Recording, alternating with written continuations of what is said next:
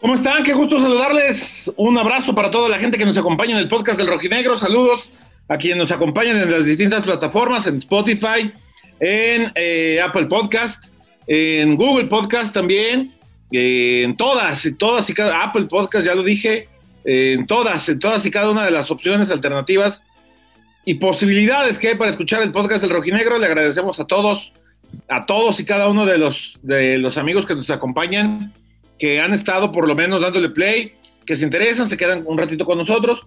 A los que llegan hasta el final, también especialmente muchísimas gracias. Alguna dinámica tendremos que crear para agradecerle a la gente que se queda con nosotros hasta el final del podcast. Eh, ya, ya se nos va a ocurrir algo, ya, ya vendrá alguna buena idea. Eh, hay, muy buen ambiente, hay muy, muy buenos temas que, que comentar, desde luego, y eh, todo esto será con, con el gusto de, de, acompañar en este podcast como cada emisión. Alberto Ábalos, ¿cómo andas, Beto? ¿Qué tal, José María Garrido? Te saludo con mucho gusto. Creo que te faltó mencionar Apple Podcast. También estamos en Apple Podcast. ¿Sí, lo, dijiste? Sí, lo dije, lo dije dos veces. Ah, ok. Ah, muy bien, pues que sean tres. Eh, te saludo con mucho gusto. Así es, el Atlas que este sábado estará visitando a la escuadra del Cruz Azul, buscando pues mantener esta racha, ¿no? Por nueve partidos de forma consecutiva, sumando, como siempre decimos, sumando, o si usted quiere decir sin perder, adelante. Eh, y con la baja de Jesús Angulo, que ya arranca el torneo proolímpico. De hecho, si usted nos está escuchando ya este jueves, la selección mexicana arranca participación eh, desde este día enfrentándose a República Dominicana, pero nosotros vamos a hablar del Atlas, de lo que se viene de este juego en contra de Cruz Azul. Así es, Enrique. ¿Cómo andas, Enrique Ortega? Mucho formalismo, José María Garrido. Un Como tiene que ser, este es un programa serio. Un gusto, muchachos, estar acá, acá, acá, otra vez con ustedes para platicar de la previa del duelo ante el líder general, la máquina celeste, y ver qué puede hacer Atlas ante este conjunto que llega muy bien, pero que Atlas ha ido bastante bien contra Cruz Azul en sus últimos partidos. Alfredo Olivares, ¿cómo le va? ¿Qué tal, Chimita? ¿Qué tal, compañeros? Eh, un gusto saludarles y a todos los eh, que nos sintonizan y escuchan a través del podcast del Rojinegro. Pues creo que sigue, sigue con paso firme el equipo rojinegro y lo que parecía una prueba muy complicada ante Puebla, ahora eh, va a ser ante Cruz Azul, va a ser como la graduación, ahora que, que también nuestro compañero José Acosta recientemente se graduó, ahora va a ser la graduación del equipo rojinegro el ver cómo es su accionar y cuál es el resultado que trae de la cancha del Estadio Azteca Chimita. Sí, eh, yo, yo, tengo una duda eh, y, quisiera partir desde ahí para empezar a hablar de este partido. El tema motivacional puede colaborar, ¿ustedes qué creen? Y también dejárselo abierta la pregunta a nuestros amigos que nos acompañen, que nos manden algún tweet, alguna respuesta, algo por las redes sociales, al podcast del Rojinegro en, en Twitter y en Instagram. ¿Se puede desde la motivación competirle a un equipo que sabemos es superior y que es el líder de la competencia, se las dejo votando, muchachos. Creo que sí, a través de la motivación es como Atlas puede aspirar a sacar un resultado positivo. Desde, desde un empate ya sería positivo por cómo llega Cruz Azul con esas nueve victorias al hilo. A través de la motivación puede, puede que el, el conjunto rojinegro vaya al Estadio Azteca la noche del sábado y lo saque, pero vaya que va a ser complicado porque Cruz Azul ha regresado a esa forma que era un equipo aplastante, que, conseguía los resultados de manera holgada y lo ha conseguido ahora con Juan Reynoso, pero Atlas tiene ahí sus credenciales, no es ningún flan como se pudo haber pensado en alguna parte de este torneo cuando no le salían las cosas a Diego Coca, ya no es ese, podría decirse flan o cualquier otro adjetivo que quiera usar. Atlas tiene los argumentos y poco a poco ha ido escalando en su fútbol y es una de las gratas sorpresas de este Guardianes 2021. ¿Cuáles son, Freddy, esos argumentos que dice Quique? ¿O tú no tienes, o tú crees que sí le va a costar más trabajo a Atlas de lo normal? No, bueno, creo que argumentos en cuestión de, que ya se le ve un poquito de mayor solidez en el tema de pelota parada, en el tema de jugadas este, trabajadas, de la salida del equipo y solidez defensiva. Esos creo que serían los argumentos. Y además de, que también ha mejorado un poquito, eh, aunque le falta mejorar en efectividad, creo que el hecho de que se hayan metido eh, muchas anotaciones a través de elaboración de jugadas y no tanto por eh, aspectos individuales, le termina dando una mayor fortaleza al equipo rojinegro para enfrentar un equipo que realmente sí este, tiene todo eh, bien aceitado, ¿no? Como es la máquina celeste, el tema de que obviamente atacan bien, defienden, defienden bien y aunque presentan eh, plantillas en ocasiones como sucedió contra Mazatlán alternativas, terminaron obteniendo los tres puntos, entonces es un, es un entendimiento que tienen con el, con el trabajo de Juan Reynoso, toda la plantilla y que le, termina, le ha terminado dando resultados.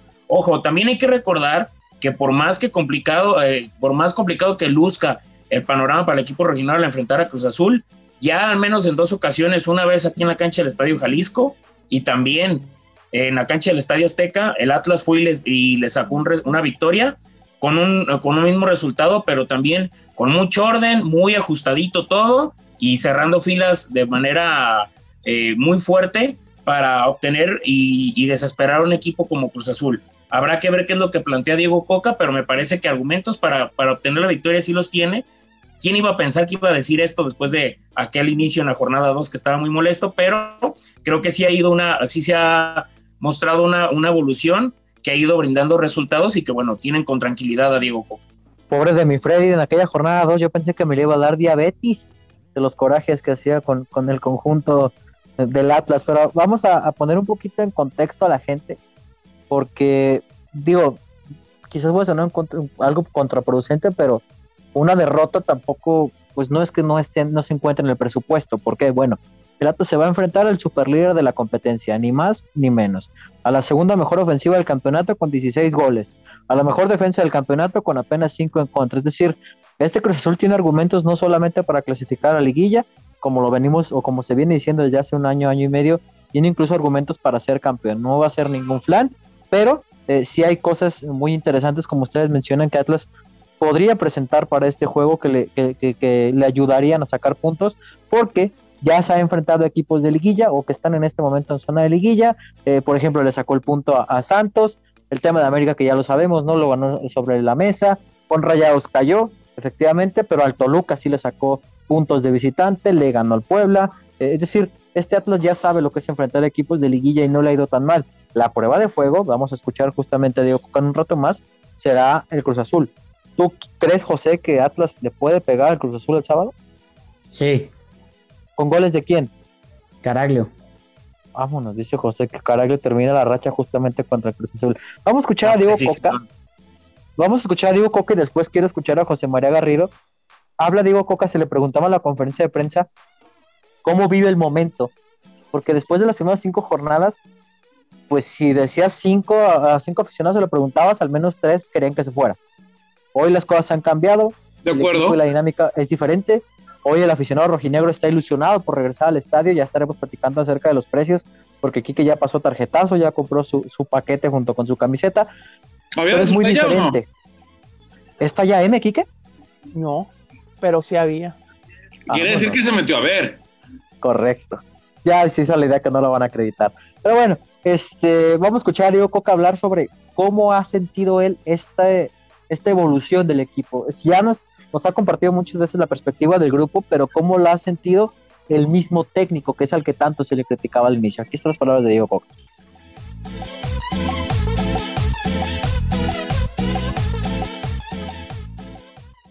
Bueno, mira, yo lo viví siendo el primero ocupado y preocupado, ¿no? Porque soy el cabeza de grupo y soy la cara visible de este proyecto. Entonces, cuando el equipo pierde, seguramente, o el equipo juegue mal, el más este, perjudicado soy yo. Entonces, asumiendo la responsabilidad y de la única manera que sé eh, que se pueden revertir las situaciones, que es trabajando. Es trabajando y hablando las cosas y ordenando. Y para eso necesitábamos ordenar las cosas y trabajar y dejarlas claras en, todo el, contexto, no nada más en la parte futbolística.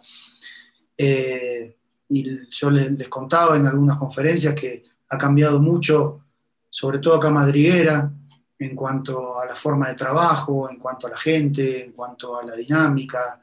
Eh, realmente cambiar todo eso desde las bases ha sido un trabajo que lleva tiempo. Y yo no tenía dudas de que lleva tiempo. Por suerte, la directiva valoró este trabajo y hoy está dando frutos. Ahora que está dando frutos y que se están viendo los resultados adentro de la cancha, que estamos viendo un equipo que tiene una identidad, un, equipo que tiene solidez, un equipo que puede sostener esa identidad a través de los partidos y no nada más una racha de tres, cuatro, cinco partidos es más que nunca que tenemos que estar trabajando de la misma manera y juntos. La diferencia es que ahora las cosas ya empiezan a salir un poco más naturales, pero ahí está el otro desafío de seguir creciendo, de seguir buscando cada vez más herramientas para que esto sea cada vez mejor. Entonces, hoy lo estoy disfrutando más, hoy estoy en la segunda etapa de este proyecto, en las cuales hay etapas infinitas, porque esto no termina nunca, eh, el proceso de crecimiento no termina nunca, así que con muchísima más tranquilidad, más alegría y con muchísima más expectativa. Por eso creo que está bueno que la gente lo sienta de esa manera y que seguramente cuando nos toque jugar con gente en el Jalisco vamos a sentir ese ida y vuelta que, que tanto necesitamos para poder seguir creciendo.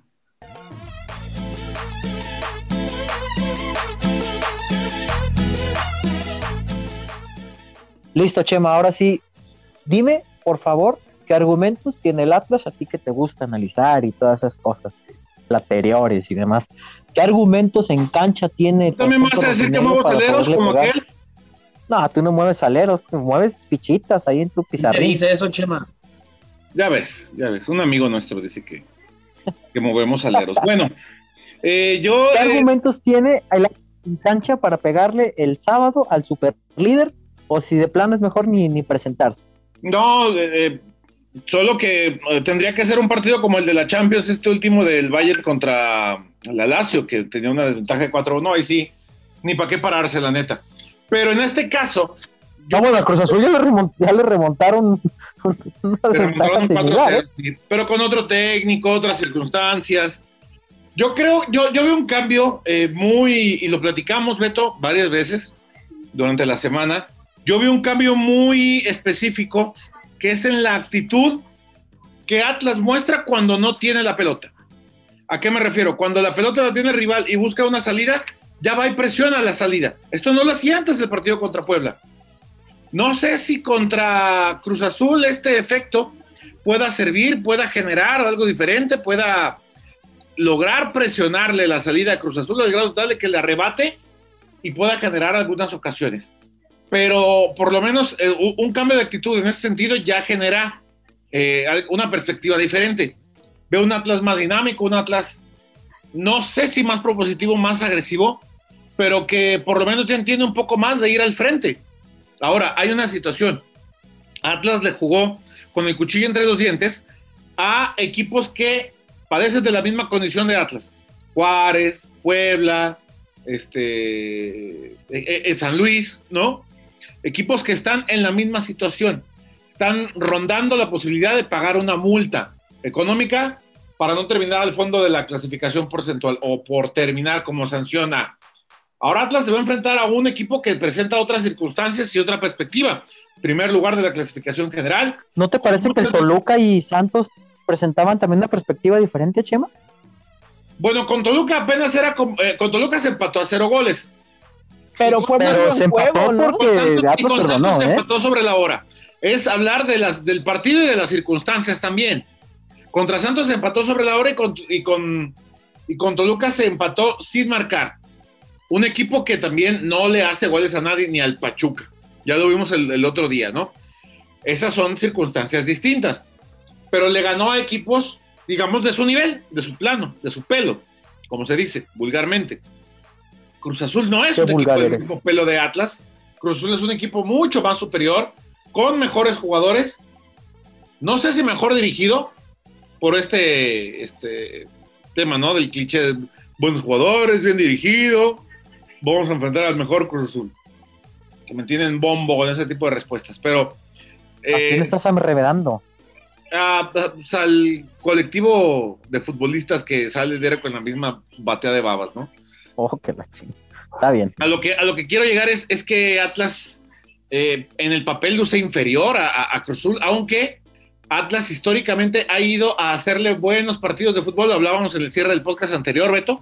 Le hace buenos partidos eh, Atlas a Cruz Azul, el- es agresivo, sabe qué hacer con la pelota, no se, no se achica ante un escenario como el Estadio Azteca, ahora menos porque no habrá aficionados que presionen de tal manera. Entonces, veo un partido, pueden juzgarme un poquito de loco, pero un tanto equilibrado, porque Atlas llega anímicamente y en cuanto a lo moral muy por arriba de la expectativa. Cruz Azul también debe llegar bien por estar en donde está. Sin embargo, los objetivos son distintos. En Cruz Azul, la única manera en que vas a tener contenta a la afición es cuando ganes algo. Y en Atlas me parece que hoy por hoy la motivación del aficionado está basada en que estás a tres puntos de poder definir y, cerrar esa brecha tan grande que había y que llegaron a ser hasta 20 puntos, ¿se acuerdan muchachos? Ahí yo es donde veo que radica la posibilidad de que Atlas pueda competirle y por eso arrancaba así el podcast. Si desde lo moral se puede generar lo suficiente para crearle competencia y jugarle al tú por tú a un equipo como Cruz Azul, Beto. Ahora, Freddy, el Atlas tiene una baja. Jesús Angulo, piedra angular de la defensa. Esta defensa que no ha recibido gol en los últimos 180 minutos y que solamente le han marcado un gol en los últimos seis encuentros. Es decir, que a Camilo Vargas solamente le han hecho un tanto de los últimos 440 minutos jugados. Mal no lo ha hecho en zona defensiva. ¿Cuánto puede llegar a pesar la baja de Jesús Angulo? Digo, bueno, también eh, por ese lado va a tener la baja de, Alvarado, ¿no? Tema de Cruz Azul, pero obviamente no, no es el elemento más importante de Cruz Azul. Creo que sí va a pesar, pero también va a tener eh, una oportunidad eh, el Hueso Reyes para tratar de, de, sobresalir y convencer un poco a la directiva rojinegra de que, de que el, y a la afición de que, bueno, su contratación no fue en vano, porque la verdad, lo, poco que ha mostrado el, lateral eh, de los rojinegros ha, dejado, pues, en puntos suspensivos, ¿no? A tanto, creo, medios de comunicación y, afición. ¿Por qué? Porque, pues, no ha sido el, aquel Hueso Reyes que, que, lo catapultó a selección mexicana con Juan Carlos Osorio en aquel proceso y que era uno de los elementos con, que, que prospectaba para adueñarse de la lateral izquierda del de combinado nacional mexicano, pero bueno, habrá que, habrá que ver cómo, cómo lo maneja también Diego Coca, que también recordemos que ha colocado otros elementos en esa zona como Ignacio Malcorra, pero no creo que vaya a modificar todo por, por un lateral como, como Jesús Angulo. Quique, ¿a ti te asusta el cabecita? ¿De quién hablas? De Jonathan Rodríguez. Ah, el delantero del Cruz Azul. No, pues ¿de qué estamos hablando? ¿Qué pensaste? No, estamos es hablando tú... del Cruz Azul, Enrique. Sí, pero tú con tu doble sentido tengo que tomar mi, mi pre, mis prevenciones. Entonces. No, bueno, por... bueno, replanteo mi pregunta, Enrique. ¿Te asusta a ti lo que puede representar Jonathan Rodríguez para esta defensa? Y para que veas que te quiero mucho, platícame de las estadísticas del Atlas y Cruz Azul en los últimos torneos. Tienes ahí la estadística que José te hizo la tarea, como siempre. Mira, la estadística de José es en general de los rojinegros. Sobre Cruz Azul en, específico, Atlas lleva dos victorias consecutivas. Torneo pasado, en la jornada 8, ganó 1 por 0 en el Jalisco con gol de Malcorra de penal. Y en el clausura 2020, cuando el equipo todavía era dirigido en ese entonces, pues por Leandro Cufré, en esa época que el Atlas dir fue dirigido por tres diferentes técnicos. Atlas en el inicio de ese torneo le ganó 2 por 1 en el debut de Jeremy Márquez, que metió gol. Y adivinen quién metió el otro gol: Ignacio ¿Quién? Geraldino. Ay, joder. La, eh, la verdad, yo no me, me, acordaba del gol de Jeremy, evidentemente. No recordaba de quién había sido el, el gol del gane del Atlas, pero fue de, de Geraldino. Creo que te habías nacido, sí. No, sí, sí, sí, sí, sí, pero estábamos laborando. Entonces no, no recordaba bien eh, quién había metido el gol del gane del Atlas, pero ahí está el antecedente de los últimos dos partidos con victoria ante el Cruz Azul. Ya en lo que se refiere a esta racha positiva que tiene Atlas de tres victorias, que es Atlético de San Luis Juárez y el conjunto de Puebla la semana pasada, la última vez que lo consiguió el Atlas fue en un torneo combinado. Clausura 2019, Atlas 2, Monterrey 0 y Apertura 2019, Atlas 1, 0 a Juárez y Monarca 0, Atlas 1, que fue ahí donde empezó el camino de Camilo Vargas como arquero, pero en un mismo torneo fue en el Apertura 2017 donde tuvo tres victorias consecutivas el Atlas eh, y fue Puebla 1-2 contra el Atlas.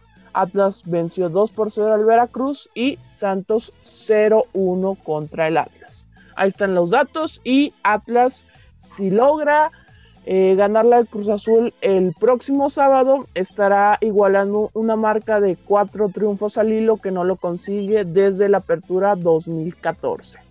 Bastante interesantes números, Quique. Y bueno, pues eh, ahora, eh, ante esta situación, me parece que todos estamos con el optimismo a full, ¿no? Ante esta posibilidad de que Atlas pueda ser un equipo competitivo, ser un equipo sólido y sobre todo que la dinámica que viene arrastrando logre llevar a este equipo, ¿por qué no? A pensar que puede regresar con puntos. No sé si con la victoria, pero sí por lo menos con un punto, un empate que, pueda eh, llevarlo hasta esta instancia. Ahora, muchachos, yo les pregunto, yo digo, yo les adelanto mi respuesta a la, a la pregunta que les voy a plantear. De verdad, tendrá mucho... Ah, como lo adelantaste, ya también adelanta respuestas. A ver, Beto, tú dime, ¿tú sí crees que voy a empezar la ausencia? ¿Tú sí crees que voy a empezar la ausencia de Angulo? En teoría no, Chema, porque para eso se trajo un hombre como Luis Reyes. De hecho, dato curioso, eh, en la selección, según decía, decía, Jaime Lozano, Angulo se le piensa utilizar como central, no tanto como lateral. Se supone que un hombre como Luis Reyes se le trajo para cubrir justamente estos partidos en los que Angulo no iba a estar presente con los rojinegros. Luis pero Reyes, Beto, pero Beto, ahí te voy a responder, perdón que te interrumpa, el Hueso Reyes no ha pesado en estas apariciones. ¿eh? A eso iba, exactamente. Ese es el problema. Eh, que sabemos que las condiciones de Luis Reyes son más hacia el ataque que en defensa. Y Jesús Angulo no. Lo mejor que tiene es justamente en defensa. Por algo en selección se le va a utilizar como central, no tanto como un hombre que se incorpore al ataque. Coincido, no sé si era Frey el que decía, en sus momentos ya llegamos a ver a Nacho Malcorra como lateral. Dudo mucho que Poca vaya a modificar todo el esquema para meter a, a Nacho Malcorra como lateral pero sí debería, no debería tener complicación el Atlas, porque técnicamente un hombre como Luis Reyes, ya de selección, que estuvo con federaciones, que ya estuvo con, América, eh, que ya sabe lo que es ser campeón del fútbol mexicano, debería suplir esa baja sin complicaciones. Pero, insiste, como decías tú, Chema, hace un rato, no ha andado desde que regresó al Atlas. Ese, ese es el, auténtico punto, ¿no? Eh, da la impresión de que en esta lucha por eh, recuperarse futbolísticamente y, de que se hablaba inclusive de que Angulo ya podría estar negociado antes de, arrancar el torneo y que por eso regresaba Reyes. Correcto. si, se da esta situación, habiendo cruzado la mitad del torneo, creo que para Atlas no va a ser un buen negocio, ¿no? No, es que por lo demostrado por Reyes en estos pocos partidos que ha tenido participación en su regreso al Atlas, no lo parece, y también por por lo que hizo con América, que no sé qué tanto le pesó ir a, un equipo grande, no sería rentable que se quede, que se quede Reyes porque Angulo pues va a terminar saliendo de la institución tarde o temprano porque no es, no es propiedad de Atlas, sigue siendo propiedad de, de Santos Laguna y pues también es preocupante porque no hay ningún prospecto canterano que esté tan avanzado que también pueda hacer competencia ahí en dado caso que, que Angulo vaya a abandonar el, equipo en el futuro inmediato.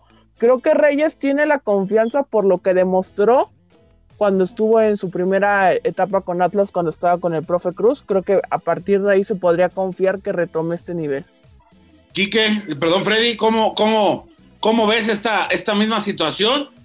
En el sentido de que hay que ir comenzando a planear ya lo que viene, ¿no? si bien es cierto, a este torneo todavía le falta, pero no es mal momento para empezar la planificación. No, y me, me parece que también habla de, de, de, una mala planificación del equipo rojinegro, el que también dejes ir un elemento tan importante eh, como Jesús Angulo. Dejaste ir a, a, Luciano Acosta, ok, no, está bien, no hay problema, pero también vas a dejar ir a otro de los, de los centrales, a un, lateral, un defensor, cuando te costó muchísimo, pero muchísimo tener a un buen elemento por ese sector y que aparte que es material de selección, o sea, me parece que tienes que ir buscando la manera de que este plantel que te está funcionando bien, eh, tenerlo cerrado, controlado y que, y que como en ocasiones algunos clubes europeos hacen con sus jugadores, colocarles las fichitas intransferibles y tratar de con los poquitos elementos que tienes ahí que no los vas a utilizar, pues buscar algo que te pueda aportar a este equipo que ya se está convirtiendo en una base. Pero si lo empiezan a, dejar a, dejar ir o terminan por soltar elementos importantes como lo es Jesús Angulo, pues va a pasar lo mismo que siempre, Chema. un plantel, cada, cada seis meses vemos planteles diferentes en el equipo rojinegro y es lo que termina afectando para el rendimiento del equipo ah, en, los siguientes torneos. Que se tendrá que ir porque ya lo decían hace un rato. Por cierto, nada más complementando, eh, perdón, que se tendrá que ir porque como ya lo decían hace un rato, a final de cuentas, pues no pertenece al Santos y Santos puede hacer de él lo que guste. Pertenece al Santos, perdón, y puede hacer con él lo que guste. Complementando nada más el tema de Julio Furch, Atlas publicaba en redes sociales que está cerca de volver, en efecto, pero no hay que dejar que la gente se confunda, no es que va a volver para el juego frente a Cholos. A Furch le quedan de cuatro a seis semanas de rehabilitación para regresar a la cancha.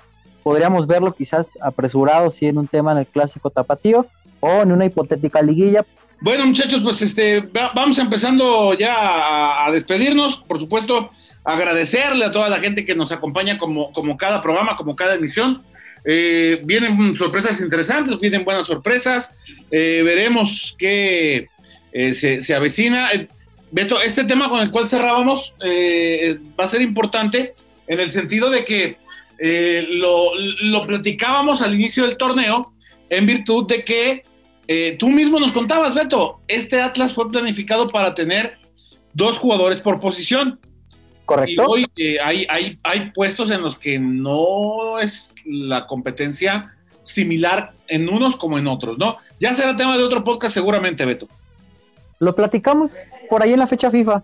Si quieres, ahí estaremos haciendo algunos programas especiales para que la gente esté muy atenta. Por lo pronto es momento de comenzar a despedirnos. Mi estimado José María Garrido Anguiano, al buen José Acosta, como siempre los controles, a Freddy y el otro, eh, ¿cómo? A Enrique, Enrique también, también, pues, algo debe hacer. Algo debe hacer. Alberto Ábalos Ruiz, qué gusto saludarte. Alberto Ábalos Ruiz, a sus órdenes, José, también como ustedes dos, José Alberto Ábalos Ruiz. Para Dios Vámonos, pues, ya, despídete. Vámonos ya. tú dijiste mi nombre completo. Que... Ah, bueno, ya me voy a meter un tema de rap, dijiste mi nombre dos veces, me, nomás no termino la rima porque, pero José y Freddy sí la conocen. ah, caray, bueno, ahí luego me la platican. Eh, Freddy, vámonos. que te lo platiquen. Vámonos, compañeros. Un gusto estar con ustedes en otra misión más y ya veremos eh, qué es lo que sucede en la cancha del Estadio Azteca en el siguiente encuentro del equipo de los Rugineros. Enrique Ortega. Abrazo y recuerden que además de el, el sábado, que es el partido. No me abraces, hay COVID. abrazo virtual, ya, ya lo saben, ya lo saben, que además del partido del sábado a las 7 de la noche en el Azteca, que por cierto va a televisión abierta eh, va a jugar también Atlas Femenil el viernes a las 5 de la tarde contra el conjunto de Querétaro, buscando mantener ese segundo lugar y si se puede darle alcance al conjunto de Tigres. Oye Beto, ¿tú crees que para la próxima emisión ya tengamos nuestra sorpresa lista para nuestros amigos y que puedan obtener beneficios del podcast del Rojinegro? ¿Qué estimas tú? Híjole, Chema, estaría muy bueno, ¿eh? Ojalá, esperemos que sí estaremos ahí con algunos detallitos. ¿Tú crees que ya vamos a tener esa sorpresa lista para todos? ¿Tú crees, José? ¿El conde, de, el, conde del, conde de Miravalle? Sí. El pronóstico ha sido claro.